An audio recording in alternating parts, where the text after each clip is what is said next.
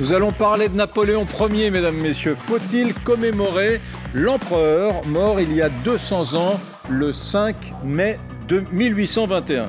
D'un côté, c'est vrai, c'est le personnage préféré des Français, nous dit-on, le personnage historique. De l'autre, c'est un homme controversé pour, pour, avoir trop aimé la guerre et rétabli l'esclavage.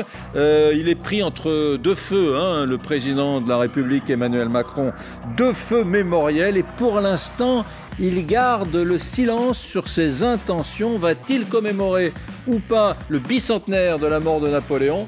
On ne sait pas exactement euh, la réponse à cette question. En revanche, je vous pose la question, moi, et vous pouvez voter sur mon compte Twitter, par, euh, euh, sur, sur, vos, sur vos smartphones, Eric Brunet. Nous allons voir ce que vous pensez de ce sujet. Brunet, direct, c'est parti.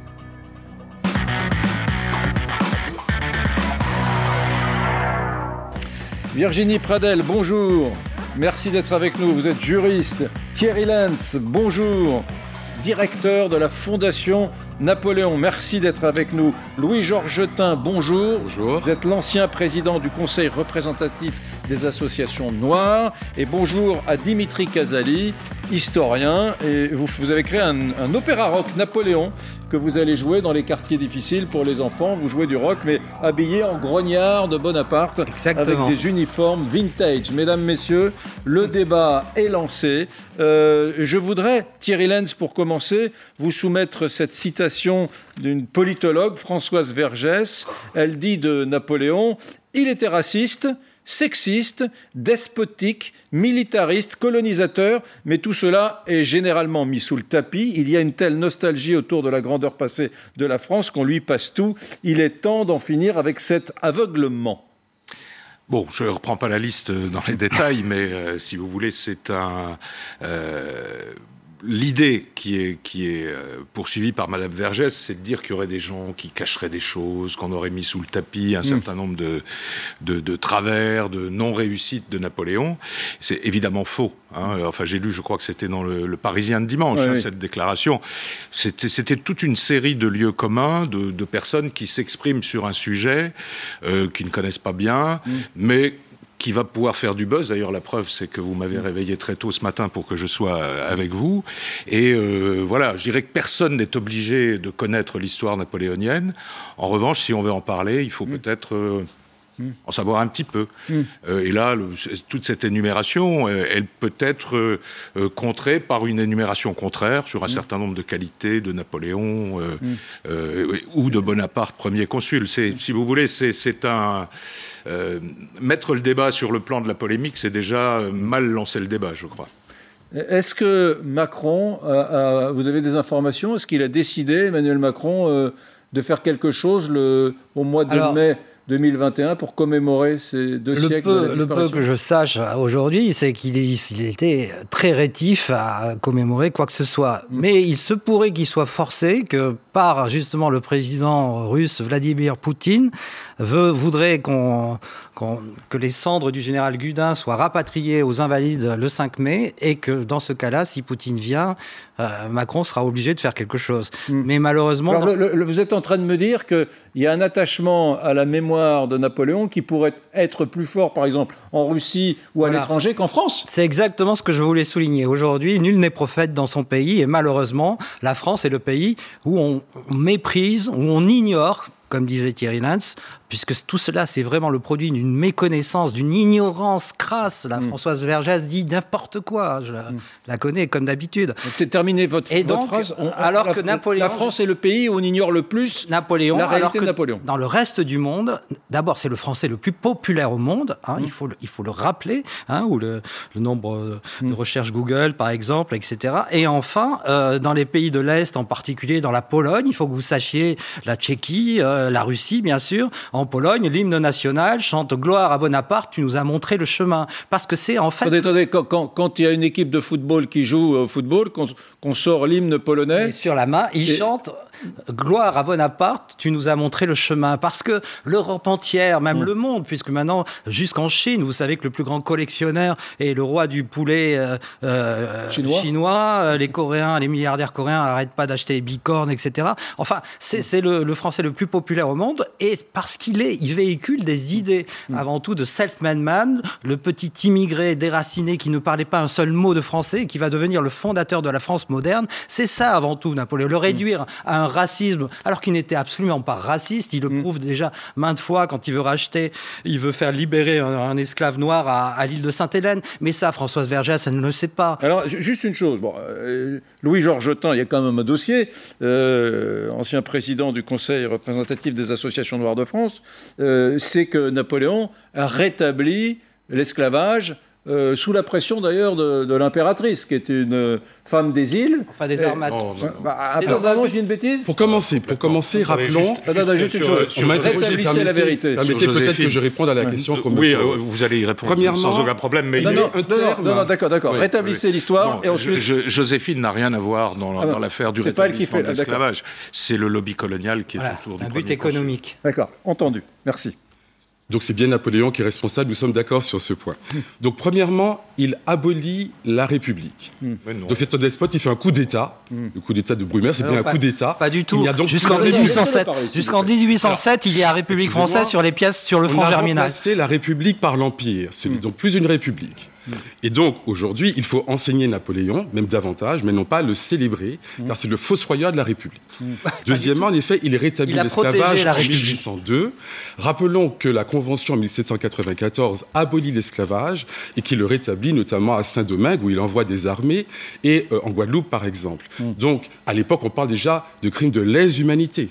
Hein. Donc Napoléon rétablit la France, est le seul pays au monde à avoir rétabli l'esclavage. Faux. En 1802, le monde entier pratiquait l'esclavage. Il a Vous dites une bêtise. C'est une grosse bêtise. Il a rétabli l'esclavage. C'est le seul pays au monde à avoir rétabli l'esclavage. Mais personne n'a aboli l'esclavage à cette époque-là. En 1794, la France c'est la France le seul et le premier pays au monde. En France, l'esclavage est aboli en 1794 pendant la Révolution. Napoléon le rétablit. À l'époque, on parle déjà de crimes de lèse-humanité. Hmm. Euh, rappelons que le Code noir avait été déjà condamné par le Parlement de Paris au XVIIIe siècle, donc c'est une mm. vieille histoire. Mm. Euh, L'Europe a été mise à feu et à sang. Quand vous dites qu'il est très populaire, moi je suis allé dans beaucoup de pays, en Espagne, en Angleterre, en mm. Italie, en Russie, on se souvient des milliers de morts et l'Europe à feu et à sang. là, vous avez raison, c'est qu'en Espagne, il n'est pas du tout populaire et son frère euh, Joseph, euh, qu'on surnommait Pépé la Botella, était, pas, n'a jamais été là, vraiment, vous n'avez pas... Juste une chose. Vous iriez euh, en Espagne. Non, non, attendez, attendez, attendez, attendez. Pour l'Espagne, vous avez raison. Uniquement. en Angleterre, c'est pareil. En Angleterre, c'est pareil. juste, juste, on pourrait juste faire le, le, tri des trois grands problèmes qui viennent d'être soulevés. Le premier, fossoyeur de la République, j'ai l'impression que ça va devenir l'expression à la mode. Elle est de M. Corbière, qui l'a mm. répété encore ce matin sur Radio Classique.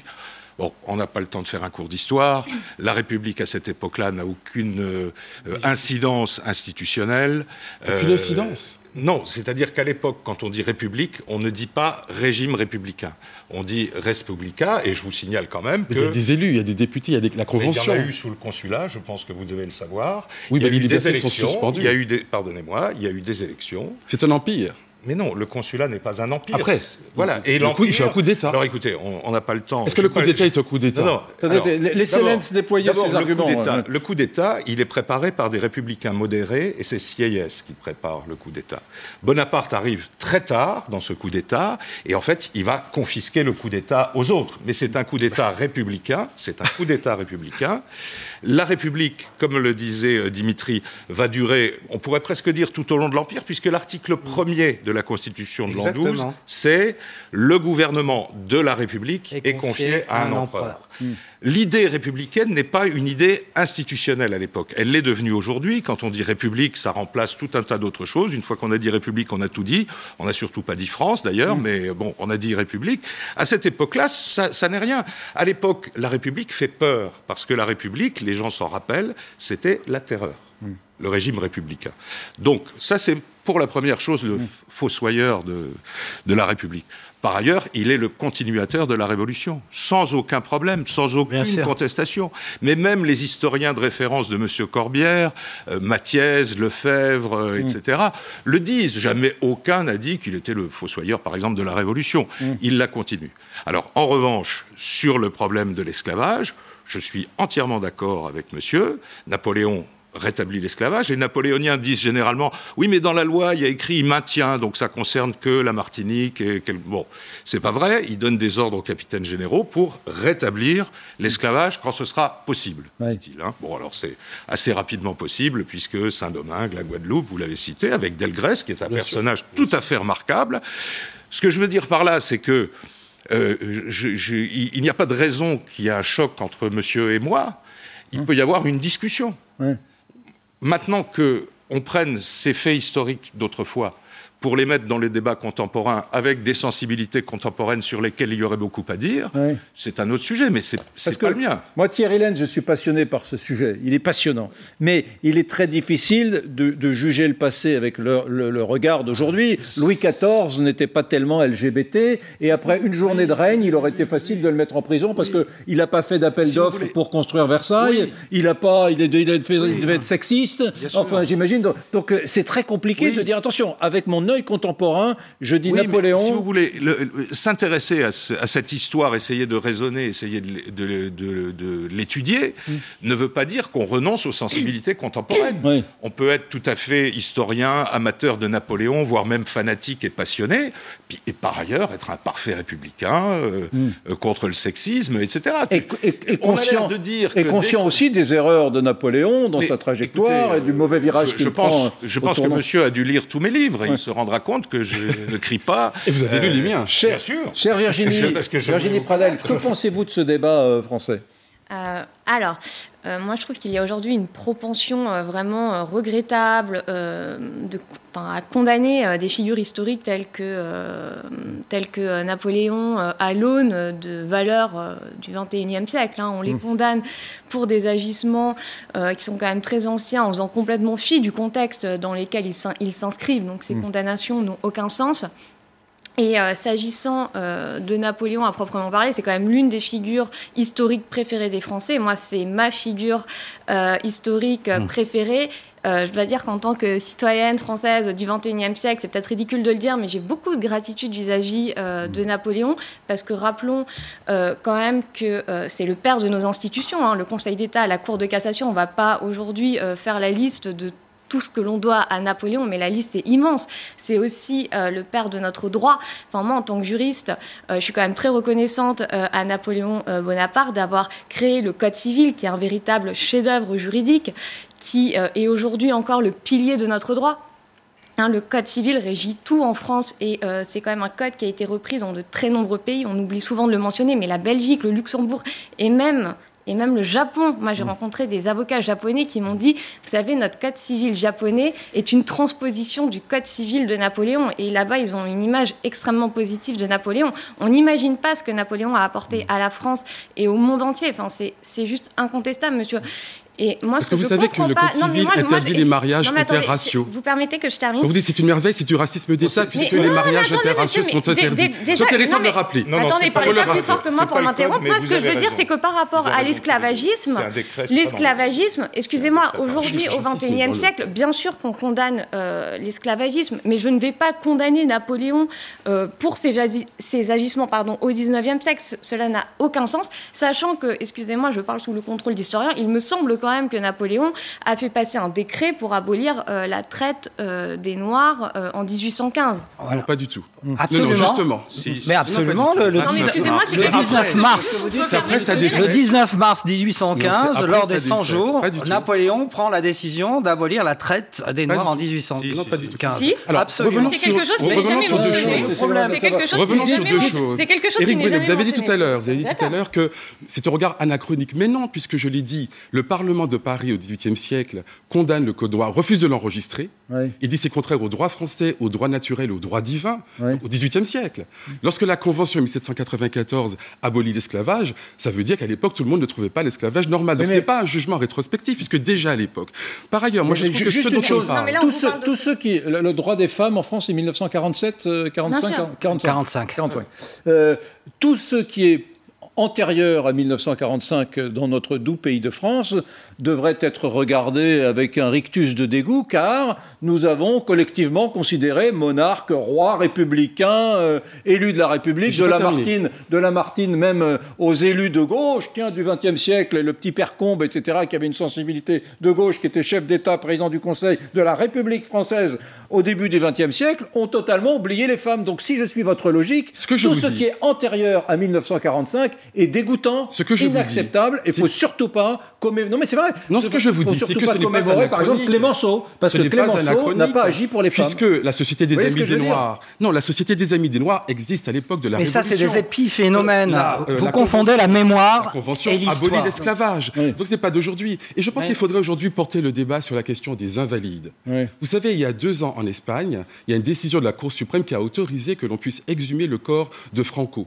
Mais vous n'allez pas, comparer Franco à Napoléon. Je ne vois pas pourquoi aujourd'hui la République paye Mais vous êtes ridicule. un tombeau qui, est, qui appartient en fait normalement, la dépouille appartient à la famille. Je pense qu'il faut poser la question mm. de, des invalides. Je pense qu'on ferait mieux peut-être de mettre un musée de l'histoire des républiques. Bon, élevons, beaucoup de élevons un peu le... Juste une chose. juste on parle beaucoup des républiques aujourd'hui, des valeurs républicaines. D'où vous vient cette Qu'est-ce que c'est les valeurs républicaines? Justement, ça serait intéressant de les enseigner à travers un musée. Il y a eu beaucoup de républiques dans l'histoire, euh, en dehors de la France parce que, aussi. que juste... Donc un musée oui, aux invalides sur les républiques dans l'histoire, je trouve que ça aurait beaucoup de sens parce que, que finalement, on paye en France pour quelqu'un qui a fait un coup d'État que la République paye, ça me semble un peu étrange. Il faut enseigner. Mm. Et l'histoire de Napoléon sera enseignée dans ce musée. non, mais là, le, grave problème de monsieur, c'est qu'il... Juste une chose, ça c'est un sujet, puisque effectivement, il n'y a pas un politique qui parle sans commencer par invoquer les valeurs de la République. Qu'est-ce que c'est que les valeurs de la République? C'est quoi la République? Moi, je n'oublie pas eh que ben, la République dont vous parlez, elle est à peine arrivée aux affaires en 1789 qu'elle a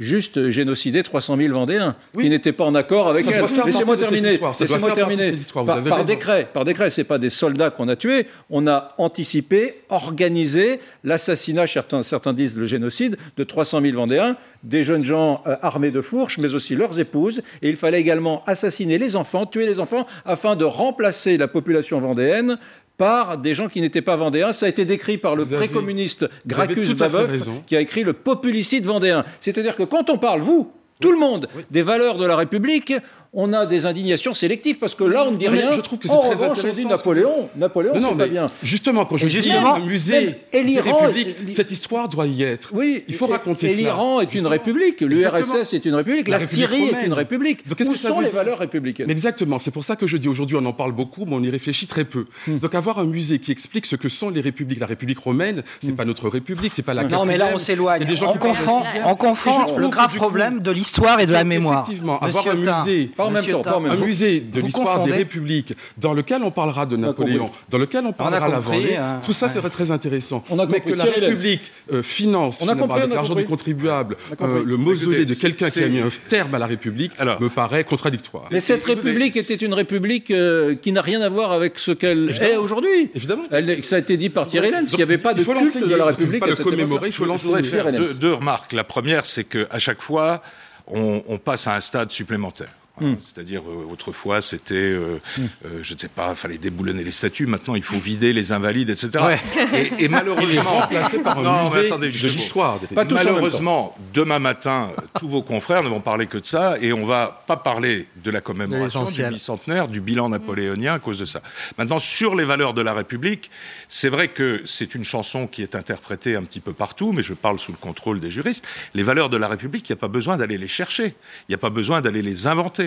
Elles sont dans le préambule de la Constitution de 1958 et elles sont dans l'article 1er. Hmm. Tout le reste qui consisterait à nous dire les valeurs de la République, c'est être, euh, je ne sais pas quoi, LGBT, c'est d'être euh, ceci ou cela, tout ça, c'est de la pure invention. Hmm. Nos valeurs, elles sont listées, on peut en faire la liste. Thierry Lenz, euh, revenons sur le débat. Est-ce que vous, est-ce que vous voudriez que Emmanuel Macron, est-ce que vous voudriez qu'Emmanuel Macron fasse quelque chose pour le bicentenaire de la mort de Napoléon le 5 mais. Alors, mon petit doigt me dit qu'il va faire quelque chose. Hmm.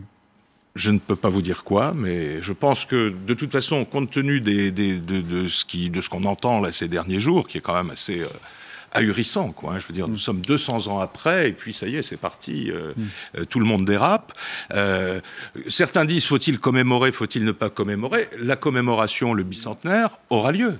Euh, je vous signale quand même qu'il y a des, On ne peut pas ne pas marquer cette date. Il y a des centaines d'événements qui sont prévus, y compris des événements organisés par l'État et ses démembrements, l'exposition de la Villette, l'exposition du musée de l'armée, etc. L'exposition de la Villette, qui est une espèce de biopic sur Napoléon, c'est la Fondation pour la mémoire de l'esclavage qui fait la partie esclavage. On, Il en sera ça que je dis on, est avec le maire d'Ajaccio, Laurent Marcangeli. On est avec le maire d'Ajaccio. Euh, bonjour Laurent Marcangeli. Bonjour. Euh, donc Napoléon Ier est né à Ajaccio, je le rappelle, en 1869. Euh, est-ce que vous avez prévu de faire quelque chose pour le bicentenaire de sa mort? Oui, bien sûr. Bien sûr, c'est 1769. Euh, n'oubliez pas, pas 1800. le 15 août. Oui, nous, nous allons, nous allons célébrer cette année la mort de Napoléon. Il y a une programmation qui est assez éclectique. On veut essayer de, miser sur de la qualité. Il y a un ensemble musical très connu euh, l'ensemble musical Mataus qui va euh, jouer à Ajaccio des, euh, choses qui avaient été écrites pour l'empereur. Il y aura également d'autres manifestations et pas plus tard qu'hier, j'ai appris de manière fort opportune que Paris Match va travailler avec la ville d'Ajaccio et aura quelque chose d'assez surprenant à proposer. D'accord. Est-ce que l'idée que l'on célèbre euh, le bicentenaire de la mort de Napoléon à Ajaccio euh, suscite de la contestation chez vous, euh, à Ajaccio et en Corse, ou pas? Ou est-ce qu'il y a une relative unanimité sur le sujet? Je pense qu'il serait très contesté qu'on ne fasse rien. à Ajaccio. après, évidemment, à Bastia, je comprends hein. qu'il y ait aussi une facette plus sombre mm. dans le parcours exceptionnel d'un homme connu dans le monde entier et aux facettes si nombreuses. Donc il faut que ce débat ait lieu, mais moi je trouverais euh, totalement euh, anormal que l'on ne célèbre pas cela. Hmm. Bien, merci beaucoup. Euh, bien évidemment, ces célébrations risquent d'être un peu empêchées par la réalité sanitaire. Ça va être compliqué. Les, grands, les grandes manifestations de foule, les grands mouvements de foule. Oui. oui, oui, oui, bien sûr. Hein. Tout, tout, est sujet à caution, vous l'avez bien compris, en raison de cette crise sanitaire. Donc nous, hmm. nous avons préparé des choses et on peut également se préparer, en raison de la crise sanitaire, à, mm. devoir revoir nos plans. Mais en tout cas, nous sommes euh, sur une, trajectoire où nous voulons célébrer, mm. nous souhaitons effectivement euh, célébrer euh, ce bicentenaire. Mm. Alors, je voudrais dire quelque chose. merci beaucoup, monsieur le maire. Merci. Non, non, non, j'ai pas encore. juste, je voudrais vous dire faut-il célébrer les 200 ans de la mort de Napoléon? Les gens qui sont en train de regarder LCI là maintenant sont en train de voter.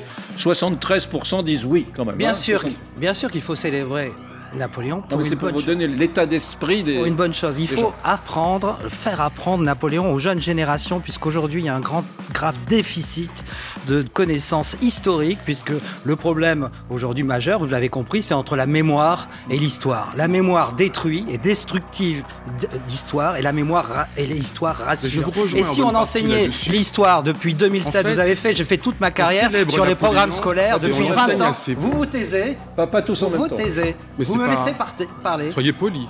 Donc, depuis 20 ans, on a complètement supprimé justement tout ce qui faisait notre fierté dans l'histoire de France. Et si je vais dans les banlieues nord, justement avec mon opéra rock ou faire des conférences où j'ai 100% d'immigrés, et à chaque fois, il y a un succès colossal parce que la banlieue demande à aimer l'histoire de France. Et Napoléon est le principe intégrateur par excellence. Ce petit immigré qui arrive de Corse sans parler un traître mot et qui va devenir le fondateur de la France moderne et, et dominer l'Europe, ça les fascine. Et il n'y a absolument absolument rien de raciste euh, là-dedans. Et donc là, la République a intérêt à célébrer justement Napoléon, parce que c'est un principe intégrateur et surtout l'histoire. Ah vous, vous allez plus loin, vous dites, vous dites non seulement elle doit le faire, mais en plus c'est son intérêt, parce que Napoléon est une façon de faire passer la notion d'assimilation, d'intégration. D'assimilation et d'intégration, c'est un vecteur d'intégration. Et au lieu de, ça, elle se tire. un personnage qui elle se Attendez les amis, on va se retrouver, on se retrouve dans une, dans une petite seconde, on se retrouve dans une petite seconde parce que j'aimerais